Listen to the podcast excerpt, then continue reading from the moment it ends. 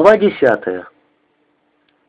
И вот мы сидим в нашем узеньком, обжитом окопчике, и довольные тем, что все обошлось, сдерживаем в груди бешено бьющееся сердце. Несколько пулеметов постреливают по нашей позиции, сбивают с бруствера комья, и песок сыплется нам на головы. Над огневой в чистом утреннем воздухе космами висит пыль. Но крупнокалиберный пулемет молчит, а остальные нам тут не очень страшны. «Хватились», — говорит Желтых, и довольно смеется, наморщив заросшее за ночь щетиной лицо. «Все же одурачили, знай наших». Потом посерьезнее командир спрашивает. «Ну как ты, Лукьянов, терпеть можешь?» Лукьянов, склонив перевязанную голову, зябко кутается в шинель. Рана у него, видно, не очень страшная. Он не стонет, не жалуется, только дрожит от малярии. «Потерплю», — тихо говорит Лукьянов. «В санчасть же не выбраться». «Не выбраться», — подтверждает командир. «Жди вечера». Мы усаживаемся друг возле друга и внимательно вслушиваемся, что делается наверху. На нижней ступеньке Лешка, в руках у него перископ и он то и дело тихонько высовывает его из-за бруствера. Пулеметы нам тут не страшны, но вот если ударят минометы, тогда придется плохо. Но вскоре умолкают и пулеметы. Устанавливается тишина, ни звука, ни выстрела. Уже совсем рассвело, сходит солнце, и синева южного неба ярко сияет в потоках света. Первые солнечные лучи кладут свои еще холодные лапы на пыльные комья бруствера. Обманутый тишиной где-то в вышине заявляет о себе жаворонок. Как нечто далекое и не сразу осмысленное сыплется сверху его извечная песня. И затем и сам он трепетным комочком появляется над нашим окопом. Желтых первый задирает голову, натянув сухую кожу на небритой шее, прищуривает немолодые глаза и искренне удивляется. «Ого! Гляди ты, запел! И не боится! Вот же малявка!» Мы все смотрим вверх, молчим, и за эти несколько минут в наши сердца, наполненные столькими заботами и страхами, властно вторгается полузабытое ощущение природы, и обычной человеческой жизни, далеко отодвинутые этим беспокойным утром. Так оно и остается в памяти. Это никогда не дремлющее солдатское чувство близкой тревоги и дыхание мирной, уже позабытой жизни. Об этом мы не говорим, но это чувствует каждый, разве что кроме Попова. Как только утихает стрельба, он начинает томиться без дела. Потом снимает гимнастерку и принимается подстраивать жестяные полоски под погоны. Недавно ему присвоили звание ефрейтора. И Попов несколько дней все охорашивает свои лычки. Из красного немецкого кабеля сделал конты. Теперь принялся за металлические полоски-вкладыши.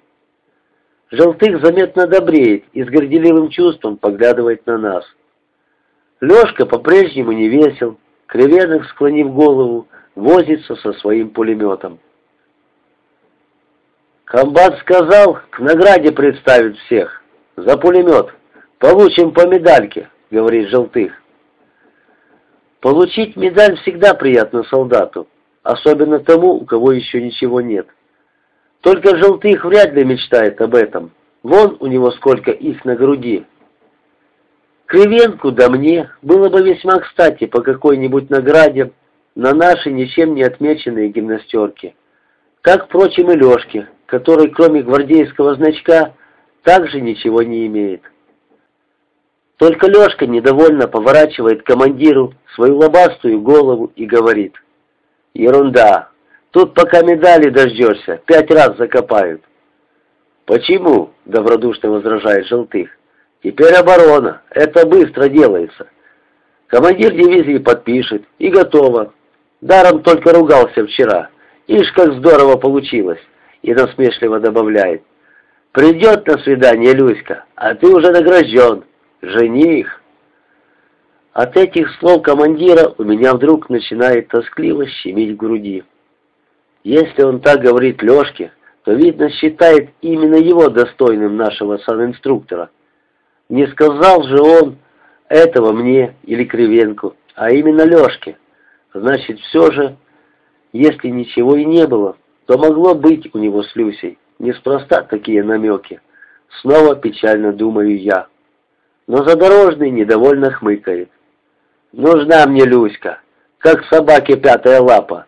Не таких видели. Я не знаю, что и думать. Не поймешь сразу, то ли он притворяется, то ли говорит правду. Снова появляются вчерашние подозрения, противные и мучительные. Я стараюсь подавить их в своей душе. «Фе, Люся!» — иронически хмыкает Лешка. «Мы тут головы под пули подставляем, а она с тыловиками милуется. Тоже медаль зарабатывает. Капитан этот, как его, Мелешкин, давно она с ним крутит, знаю я». «Капитан Мелешкин!» Это такой красивый чернявый весельчак с усиками. Действительно, однажды на марше я видел, как он ехал верхом на лошади возле санитарной повозки и всю угощал чем-то девчат и Люсю тоже. А она уж очень счастливо смеялась тогда. Уныние и раздраженность окончательно овладевают мной. Становится досадно на себя и на все на свете. Но где-то в глубине сама собой живет, не соглашается упрямая мысль.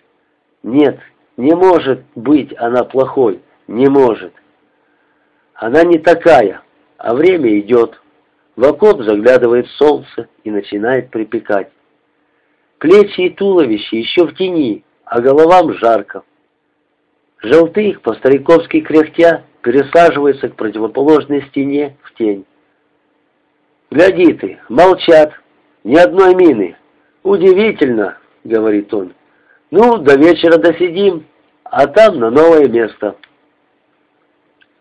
Попов надевает гимнастерку и любуется своей сегодняшней обновкой, погонами.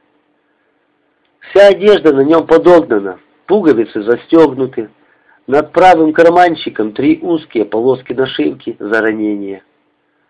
Эти нашивки мало кто носит из нас, хотя многие были ранены, но у Попова они на месте. Как раз под ними рубиновой звездой краснеет орден. На одном зубчике эмаль выкоршилась, и он побелел, но привинчен орден заботливо, на красной суконной подкладке. Наводчик выглядит аккуратистом, сразу заметна склонность к военной службе, только вот званий маловато, ефрейтор. Но будь он сержантом, думается, его подчиненным пришлось бы не сладко. Характер у Попова тихий, но упрямый и въедливый, особенно в мелочах. «Ты, брат, теперь как генерал», — усмехается Желтых.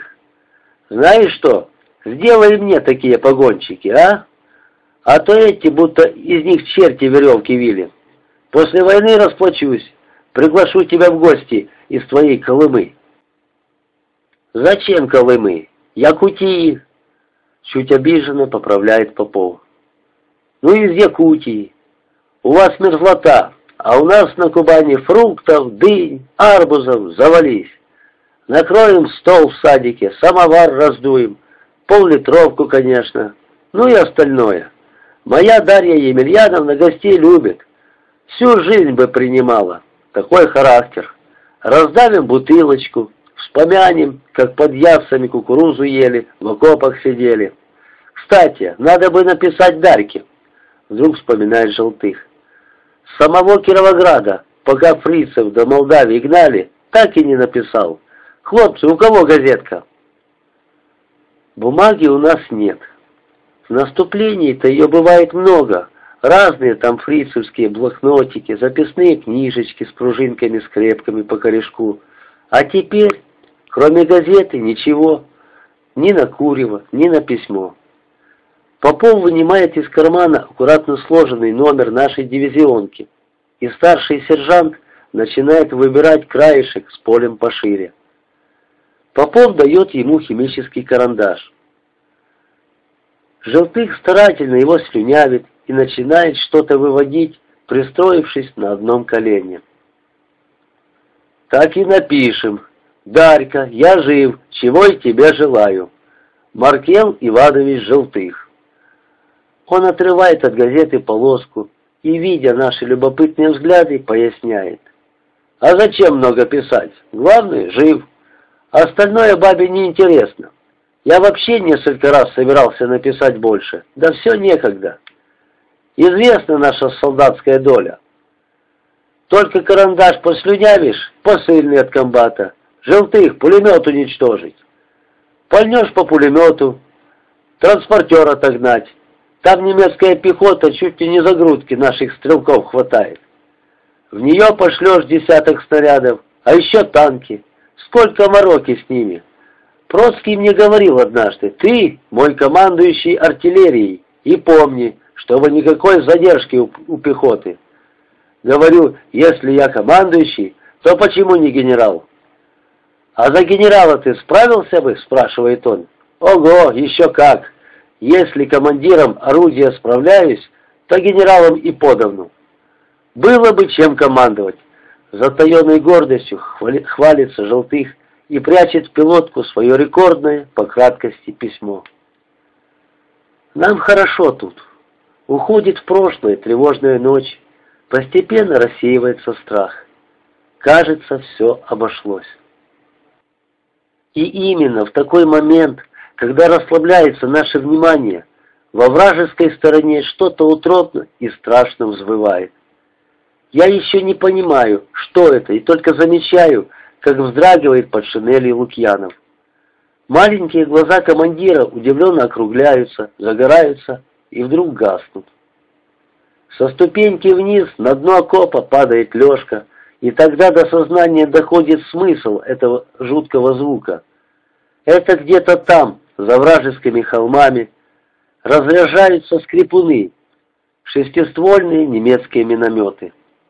Едва только утихает их протяжный зловещий скрип, как из под поднебесья обрушивается на нас пронзительный визг мин.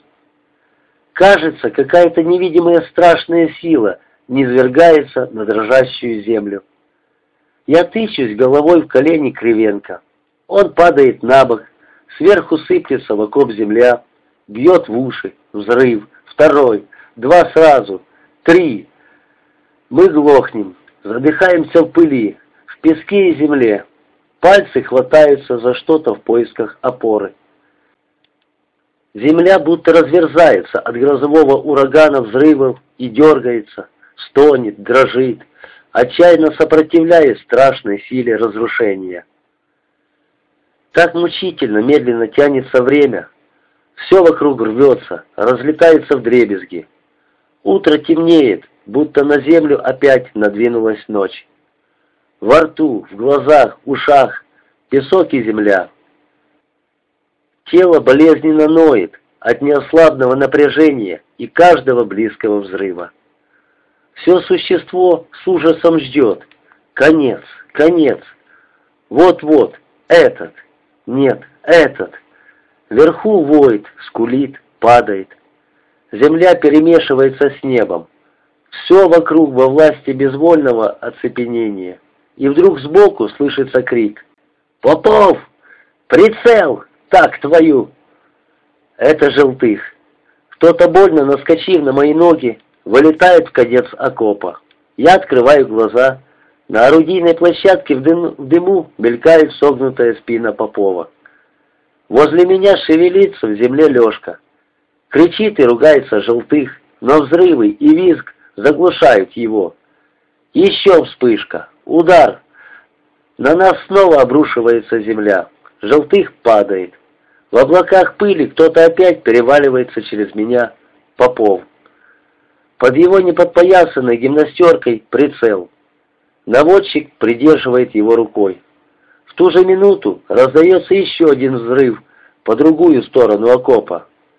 В лицо бьет пороховым смрадом и комьями земли. Я падаю на чьи-то засыпанные по шею плечи и напрягаюсь, чтобы выдержать. Неизвестно, сколько мы лежим так, заваленные землей, оглушенные. Но вот немцы переносят огонь дальше. Становятся глуше взрывы, и первым сиплой бранью выкарабкивается из земли желтых. Вверху, однако, по-прежнему скулит и воет. Скрипуны за холмами, задыхаясь, бешено ревут. Земля разрывается, небо над нами почернело от пыли и дыма. Но разрывы постепенно отдаляются, и тугие комья перестают молотить наши спины. Выжили, уцелели, вспыхивает слабенькая, готовая вот-вот погаснуть радость. Отплевываясь и моргая, я выгребаюсь из-под земли. Потный, страшный, серый от пыли, желтых, долго не может выбраться из окопа. Затем встает на колени. Слава шевелится в углу Лукьянов, отряхивается рядом кривенок. Кажется, все целы. Нам повезло. И в то мгновение, когда я думаю об этом, рядом с диким испугом вскрикивает Лешка. «Командир! Танки!